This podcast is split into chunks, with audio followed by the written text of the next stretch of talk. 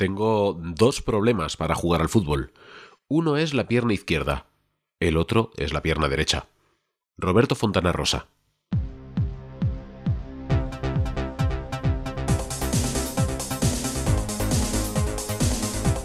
Podcast Podosférico. Historias, anécdotas y curiosidades del fútbol internacional en poco menos de media hora. Con la dulce y aterciopelada voz de Luis Tejo.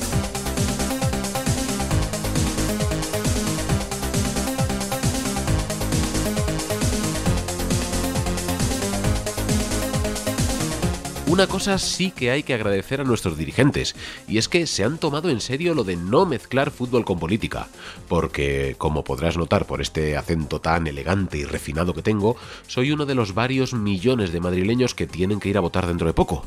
Aún no tengo decidido qué papeleta meter en la urna, porque he estado revisando las candidaturas y en ninguna han tenido el detalle de incluir a mi entrenador favorito, ni prometer que prohibirán a los jugadores llevar botas de colores o peinados estrafalarios, ni a los equipos cambiar de escudo a lo loco.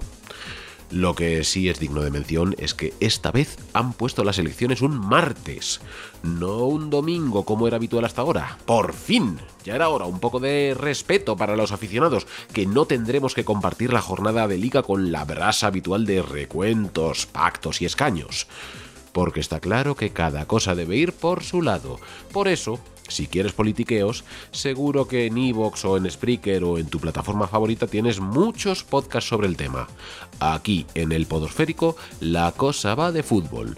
Durante la próxima media hora te contaré, como dicen en mi tierra, movidas mazo chungas, que flipas con las historias futboleras que vas a escuchar aquí. Así que no nos entretengamos más y empecemos. Soy Luis Tejo y es miércoles 28 de abril, el árbitro mira el reloj, pita el inicio del partido y empieza el 22 segundo episodio del podcast podosférico. ¡Vámonos!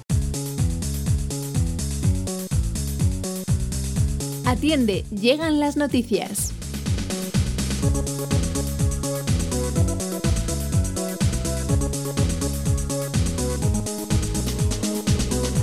Sí, señor, llegan las noticias, la actualidad que tienes que conocer sí o sí para poder decir que sabes lo que pasa en el mundo del balón, lo realmente importante. Estamos de resaca de la Superliga, ese proyecto por ahora fracasado, pero aún así siguen ocurriendo cosas interesantes. Por ejemplo, hablando de gente que participa en la Superliga, ayer martes se disputó el partido de ida de las semifinales de la que todavía es la Champions entre el Real Madrid y el Chelsea. La vuelta tiene que jugarse el miércoles 5 de mayo, pero los blancos ya tienen una baja casi segura, Marcelo.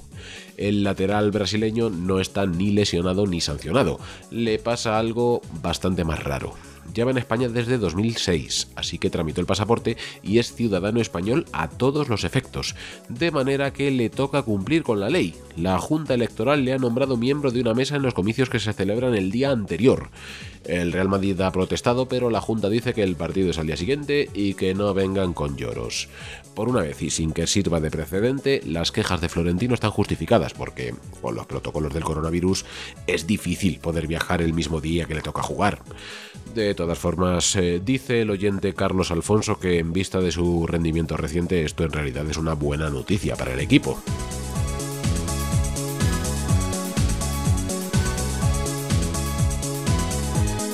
Ojo a lo que sugieren en Francia. La Liga de Fútbol Profesional de nuestros vecinos del norte está planteándose muy seriamente reducir el tamaño de la primera división. Ahora mismo hay 20 equipos como nosotros y se están pensando bajarla a 18. La razón que alegan es que de esta manera aumentaría la competitividad, sobre todo porque bajaría la carga de partidos y los jugadores podrían rendir más.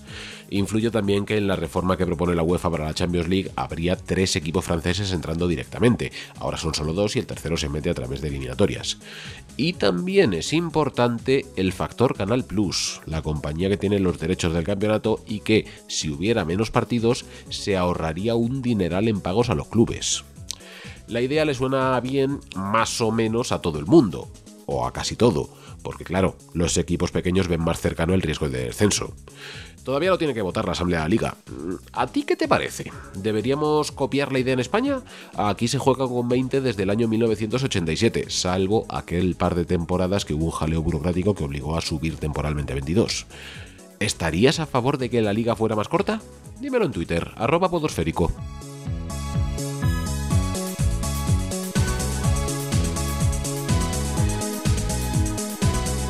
En la liga israelí había un árbitro que se llamaba Sagi Berman, que pese a ser bastante joven, 26 años, acababa de ascender a la máxima categoría del campeonato. De hecho, en lo que va de temporada ya había pitado cuatro partidos y la federación estaba contenta con su trabajo. Y sin embargo ya no arbitrará más. En su lugar lo hará Sapir Berman, que si sabes un poco de hebreo habrás notado que es un nombre de mujer. No es su hermana, ni su prima, ni ninguna otra familiar es el mismo, o más bien ella misma, que está en pleno proceso de cambio de sexo. Sapir se va a convertir no solo en una mujer arbitrando partidos de élite masculinos, que ya de por sí es algo digno de mención, aunque afortunadamente cada vez es más frecuente, sino en la primera transexual, que se sepa, que alcanza esta categoría. Dice que como árbitra todo sigue igual, que tiene las mismas capacidades para analizar las jugadas que antes y que no tiene miedo a los insultos de la grada, ahora que en Israel van bien con la vacuna y el público vuelve, porque está más que acostumbrada y no le causan incomodidad. Este sábado le han encargado el enfrentamiento entre el Hapoel Haifa y el Beitar Jerusalén. A ver qué tal se da. Pasemos a otra cosa.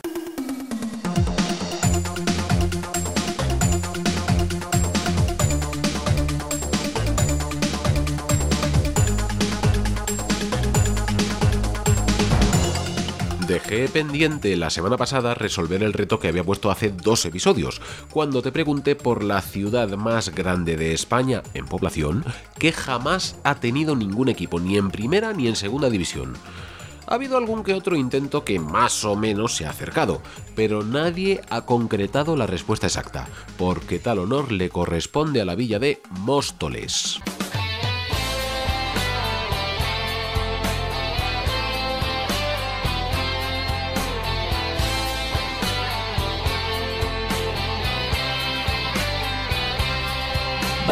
Vamos mi Móstoles, madrileño y azulón. He puesto en YouTube himno de Móstoles y me ha salido esta cosa. Y encima el vídeo está rotulado en el alfabeto griego. No preguntes, yo tampoco lo entiendo. A lo que vamos. Móstoles es una de tantas ciudades dormitorio de la periferia de Madrid, a menos de 20 kilómetros de la Puerta del Sol. Concretamente está al suroeste, junto a la autovía A5, la que va a Extremadura y luego sigue hasta Lisboa.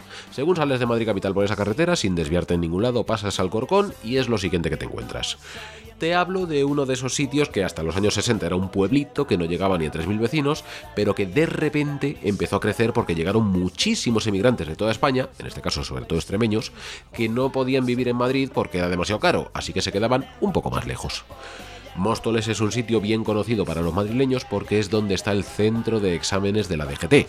Los que se han sacado el carnet de conducir han sufrido sus muchos semáforos, rotondas, cruces criminales y avenidas llenas de resaltos y de pasos de peatones que aparecen de la nada. Ese es probablemente el único motivo para ir a Móstoles, porque atractivo turístico no tiene absolutamente ninguno sin ánimo de ofender, pero ningún mostoleño me puede decir que es mentira. No hay monumentos, no hay grandes paisajes naturales, no hay nada de interés más allá de bloques de pisos y algún parque, exactamente igual que en todas las ciudades de alrededor. El caso es que Móstoles, según el último censo de enero de 2020, tiene un total de 210.309 habitantes. Son más que, por ejemplo, los de Santa Cruz de Tenerife, Pamplona, Almería, San Sebastián o Burgos.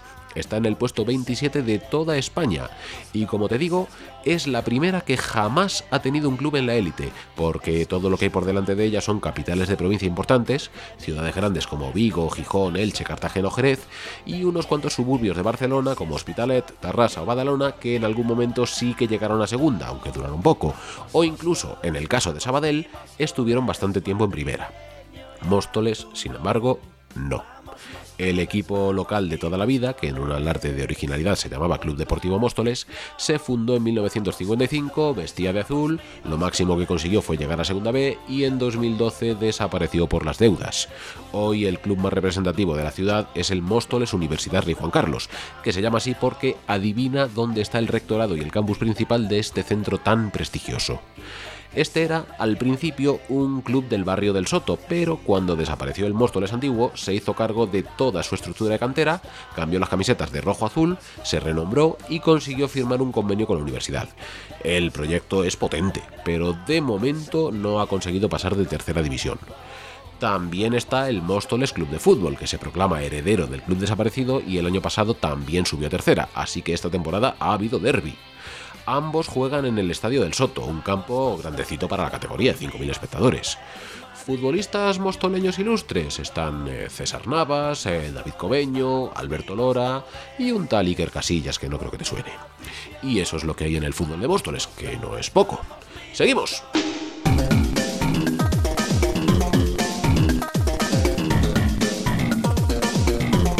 Viejas Glorias.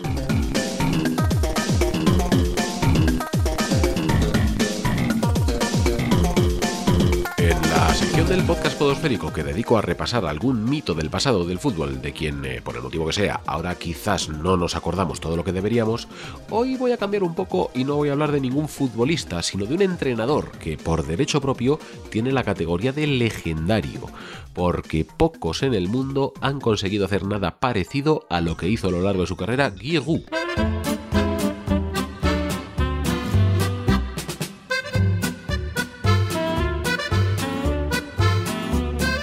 Sí, en rigor sí que fue jugador también, de hecho era centrocampista, pero no muy bueno. En la Francia de después de la Segunda Guerra Mundial, Giroud, se escribe Guy Roux, nacido en 1938, nunca pasó de las categorías de aficionados. Lo intentó, pero ningún equipo de élite consideraba que tuviera el nivel suficiente, así que se tuvo que conformar con el infrafútbol galo y mientras tanto con sacarse el título de entrenador. Gran parte de su carrera la hizo en el Auxerre, un equipucho de regional al que llegó de forma un tanto rocambolesca. Había ido como espectador a ver un partido amistoso de este club contra el Crew Alexandra Inglés, cuando la megafonía del campo preguntó si alguien dominaba este idioma porque los británicos habían tenido un problema y nadie les entendía. Guy, que lo habla bien, se acercó a ver qué pasaba. Resultaba que se les habían lesionado varios futbolistas y estaban pidiendo prestados unos cuantos a su rival para al menos poder terminar el partido. Guy, ya que estaba, se ofreció, jugó y la directiva del Auxerre después le hizo una oferta para quedarse allí. Él aceptó a condición de que le dejaran ser entrenador jugador. Y el club dijo que bueno, vale, porque tampoco tenían presupuesto para contratar a nadie con más prestigio. Esto en 1961, cuando el chaval tenía 23 añitos. Jugó y entrenó a la plantilla una temporada, la 62-63 se la tuvo que perder porque le tocaba hacer el servicio militar y a su vuelta recuperó el puesto en el banquillo y ahí siguió Agárrate hasta el año 2005. Con esa excepción por la mili y la temporada 2000-2001 que paró para descansar, hablamos de un tío que estuvo en el mismo banquillo más de 40 años, 36 de ellos de forma consecutiva. No es el récord mundial porque en el Reino Unido de principios del siglo XX se hacían cosas muy locas, pero sí es el señor más longevo en un mismo banquillo desde que el juego se profesionalizó a nivel global, después de la Segunda Guerra Mundial. Y además, con muchísimo mérito, porque cuando llegó, como te decía, el Auxerre era un equipo de regional absolutamente desconocido. En 1970 logró su primer ascenso a tercera, momento que aprovechó para retirarse como jugador. En el 74 lo subió a segunda y en el 80 llegó a primera, algo insólito para una ciudad pequeñita, de poco más de 30.000 habitantes, en el centro del país, en una región muy rural y con un desarrollo económico escaso. Y no solo lo llevó hasta la máxima categoría, sino que se clasificó muchas veces para competiciones europeas y también logró lo inimaginable, ganar la liga en 1996, con una plantilla en la que destacaba gente como Logan Blanc, Corentin Martens, Taribo West o ese trabalenguas andante que luego se fue al Oviedo y que responde al nombre de Frank Rabariboni. Aún mejor, ese año, el 96, hizo doblete, que también ganó la Copa de Francia. El campeonato de eliminatorias lo conquistó en total cuatro veces. Como entrenador era un tío muy práctico, que sabía que estaba en un club muy modesto, así que prefería gastar poco en fichajes y tirar mucho de jugadores de la cantera, además de controlar su vida privada hasta niveles paranoicos, incluso revisando el cuentakilómetros de sus coches. En 2005, nada más ganar la última copa, lo dejó porque estaba ya cansado, aunque dos años más tarde le fichó el Lens con el objetivo de meterse en Champions. Solo duró cuatro partidos, dimitió porque iba último. Hoy, con 82 años, disfruta de su merecida jubilación. Más cosas.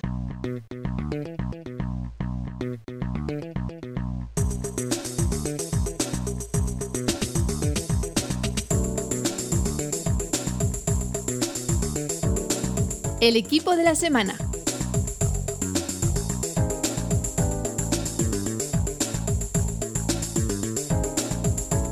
Voy a cumplir hoy con algo que te prometí hace unos cuantos episodios, cuando en la agenda hablé del partido que tenía que jugar un equipo ucraniano con un nombre un tanto peculiar.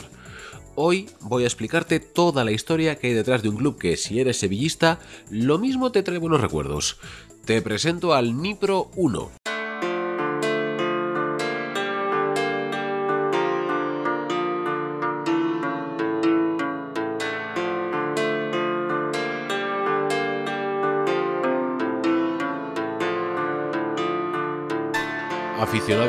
Orilla blanquirroja del Guadalquivir, seguramente ahora mismo estarás pensando en la final de la Europa League que jugasteis en Varsovia ya por 2015 y que ganasteis 3-2. Aquel partido fue contra el Dnipro Dnipropetrovsk, equipo en el que destacaban figuras como Ruslan Rotan, Konoplianka, Nikola Kalinic y unos cuantos brasileños. Aquel Dnipro remontaba su tradición ni más ni menos que a 1918. Situado en la ciudad de Dnipropetrovsk, en el sudeste del país, llamada así por el río que pasa por la ciudad y por el apellido de un dirigente comunista ucraniano, el equipo estuvo vinculado durante la época soviética a la industria metalúrgica y era el segundo más importante de Ucrania después del todopoderoso Dinamo de Kiev. El Dnipro, que antes se llamaba Dnieper porque es el nombre del río en ruso, Dnipro es en ucraniano, presumía de haber ganado hasta dos veces la Liga Soviética y haber sido tras tanta subcampeón, dos veces más tercero y otra vez más campeón de Copa, todo en su época gloriosa, los años 80. Tras la independencia cambió sus camisetas de rojo a azul, tradujo su nombre al ucraniano y se consolidó como uno de los más fuertes del país, quedando a menudo entre los primeros de la liga, aunque nunca llegó a ganarla. Su máximo éxito desde entonces fue precisamente esa participación en la final de la Europa League. A partir de ahí todo fue cuesta abajo. La UEFA les sancionó por incumplir el fair play financiero porque el banquero Igor Kolomoisky, dueño del equipo, se dedicaba a meter pasta. Hasta que dejó de meterla, la pasta me refiero, a partir de 2016. El entrenador Juan de Ramos denunció por impagos, al club le cayeron un montón de sanciones sin poder fichar, luego pérdida de puntos, hasta les descendieron a tercera división y en 2018 el equipo dejó de competir. Al año siguiente se dio el club por desaparecido. En paralelo, en 2017 se fundó un equipo nuevo, al que llamaron Nipro 1, simplemente para poder distinguirlo legalmente, por iniciativa de empresarios de la región con colaboración de una vieja gloria del Nipro original que igual te suena, Roman Zozulia. Sí, el mismo Zozulia que hoy está en el Albacete y que la afición del Rayo boicoteó su fichaje acusándole de nazi. El caso es que este Nipro 1 empezó en 2017 en la tercera categoría, debería haber sido en regional pero tenía enchufe, y a razón de un ascenso por año, en 2020 ya estaba en la primera división, acabó séptimo y estuvo a punto de volver a la Europa League, y esta temporada por ahora va octavo. El nuevo Nipro 1 asumió toda la estructura de la cantera y parte del cuerpo técnico del Nipro viejo, pero no se reconoce como su sucesor legal porque eso significaría tener que pagar las deudas que quedaron pendientes. La cosa es que si repasas la historia, el Nipro original murió en 2019 y el Nipro 1 se fundó en 2017. De hecho, llegaron a competir entre sí en tercera en la temporada 2017-18. Aficionados del primero consideran la fundación del segundo una especie de traición, y más teniendo en cuenta los padrinos que tenía atrás, empresarios muy poderosos e incluso una rama del ejército. Así que cuando el club histórico terminó de morirse, fundaron un tercer equipo, el Nipro 1918, gestionado totalmente por la hinchada y sin conexiones con el poder. Y mientras tanto, en todo este follón, la ciudad cambió de nombre. Ya no es Dnipropetrovsk, sino solamente Nipro, porque el apellido sonaba demasiado ruso y como sabes, están en guerra. Un jaleo de mil demonios, puro fútbol moderno. Seguimos.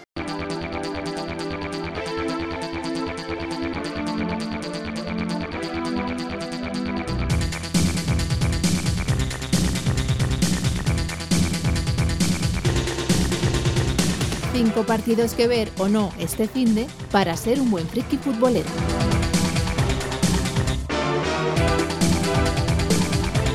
Y llega el momento de la agenda, los partidos que tienes que ver sí o sí para ser un friki futbolero de categoría especial, para que el título de Panenguita se te quede corto. Esta semana hay joyas. Solo te digo que normalmente esta sección es la que más me cuesta preparar, pero esta vez hay tanto material que me he dejado partidos fuera. A lo que vamos.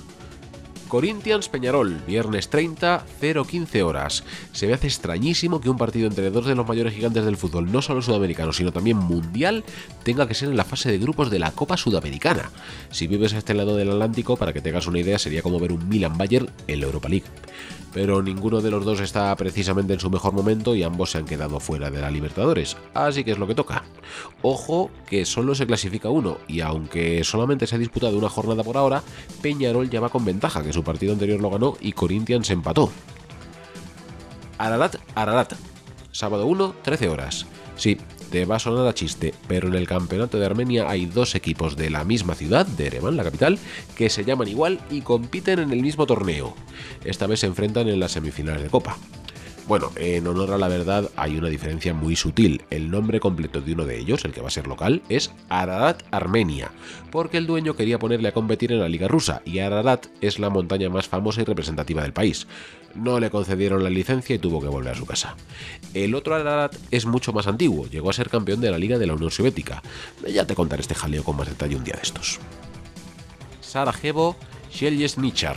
Sábado 16.55 horas. No tengo ni idea de por qué han puesto a una hora tan rara el partido más importante de la Liga Bosnia, el derby de la capital, que además es un partido de muy buen rollo. Las aficiones de ambos equipos tienen rivalidad puramente deportiva, sin componentes étnicos ni religiosos, que para estar en la parte del mundo que estamos es algo digno de mención.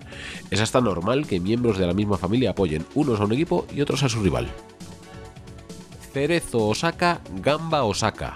Domingo 2, 8 de la mañana. Otro derby en la liga japonesa. Me encantaría conocer al que eligió los nombres de los equipos allá por los años 90 cuando se fundó el campeonato profesional.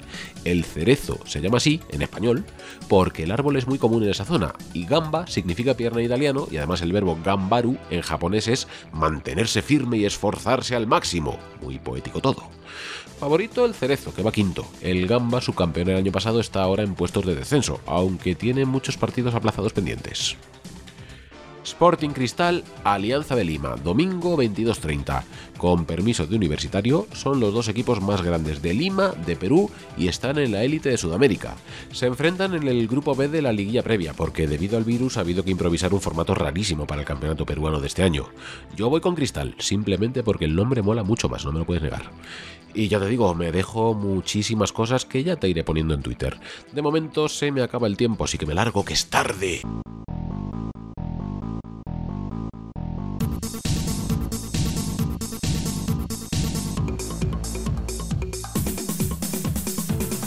Terminamos el episodio de hoy con el repaso habitual a lo que ha dado de sí la cosa en Twitter, en la cuenta arroba podosférico en la que te voy incordiando tanto con propaganda del podcast como con los temas que se me ocurren.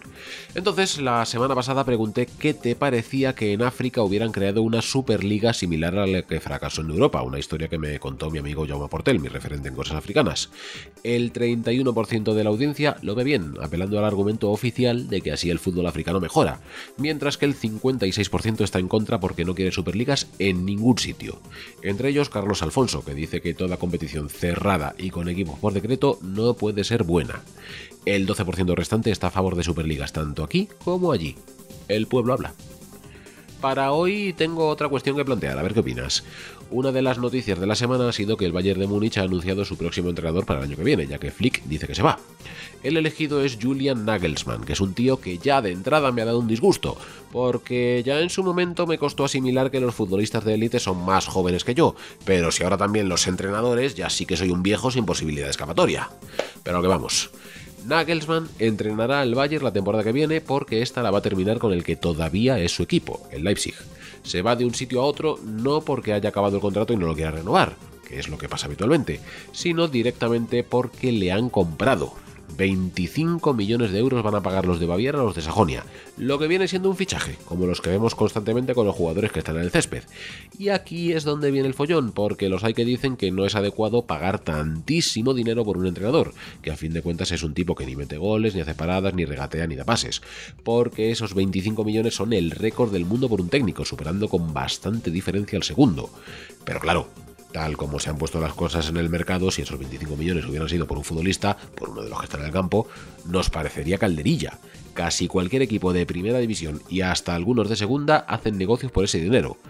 Entonces, la pregunta es, ¿te parece mucho 25 millones por un entrenador tal como están las cosas? Es más, ¿te parece bien que haya un mercado de fichajes de entrenadores igual que lo hay de jugadores? Como de costumbre puedes dar tu opinión en los comentarios en Spreaker, en Evox y en la encuesta que pondré en Twitter arroba podosférico. Para el próximo episodio, un nuevo reto, más fácil que otras veces. ¿Qué famoso cantante, que tiene un montón de discos vendidos y premios de todo tipo incluyendo un par de Oscars, fue presidente de un club de fútbol inglés? ¿Lo sabes? ¿Seguro? Venga, dímelo a ver si es verdad. Y para acabar, como siempre, un poco de música, que habrás oído mil veces versionada, mejor o peor, en estadios de todo el mundo. Pitido final, acaba el partido, nos vamos a descansar hasta la siguiente jornada. Soy Luis Tejo, me despido por hoy, espero verte en la convocatoria el próximo miércoles. ¡Feliz semana!